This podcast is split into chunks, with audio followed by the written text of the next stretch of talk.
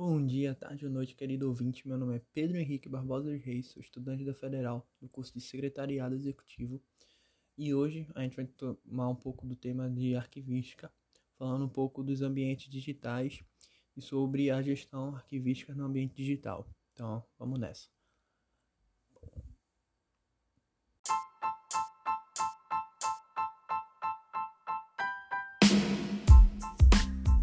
Bom, agora a gente falando um pouco da gestão arquivística do documento em ambientes digitais.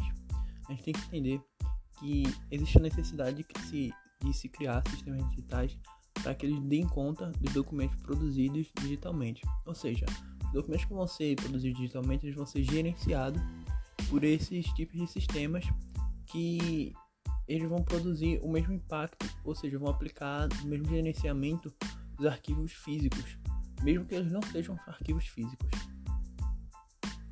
O Conselho Nacional de Arquivos, ou CONARC, é, ele traz um modelo de específicos de requisitos para as organizações de sistemas próprios do documento. Assim, eles têm por finalidade de garantir que a gestão arquivística desses sistemas ocorra de modo que seja de ao mesmo tempo de fácil acesso e que seja de, com a boa confiabilidade e autenticidade desses documentos, para que assim aquele gestor que vai usar esses documentos possa ter a sua integridade mantida. E quanto às fases correntes da, do documento, é, intermediária, tanto a fase corrente quanto intermediária, elas serão complementadas pela SIDAG, e após isso, o cumprimento dos prazos estabelecidos, eles deverão explorar os documentos com valor permanente. É, assim, eles vão para o repositório de arquivos digitais, a RDC, RDC Arc. Quanto ao repositório, esse repositório digital ele deve ter um empacotamento de acordo com os padrões da área de adotação dos métodos.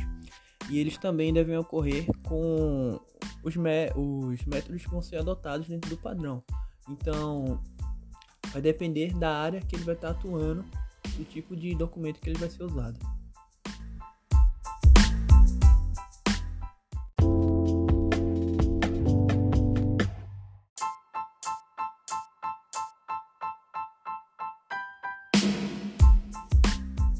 Bom, agora falando um pouco dos principais elementos que perpassam essas técnicas de digitalização, a gente tem que entender que, segundo Jackson, devemos perceber que o documento não é mais o analógico palpável, o qual o produtor repassa o custodiador para sua guarda, mas sim agora o documento vai ser um digital, um produto digital.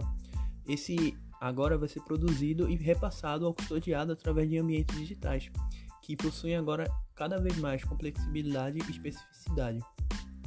Assim sendo, um documento que ele vai ser produzido em um ambiente digital pela CIDAG, CIGAD, é, e após avaliação ele vai ser repassado pelos ambientes até que se chegue a um ambiente permanente, aonde nele vai ser colocado no repositório digital, como foi falado, um RDC ARC. Todo e qualquer documento digital, ao ser depositado em um repositório digital, ele vai manter a sua autenticidade, é, mesmo que sofra alterações pelo formato, mas ele tem, deve sempre manter a sua preservação da sua integridade.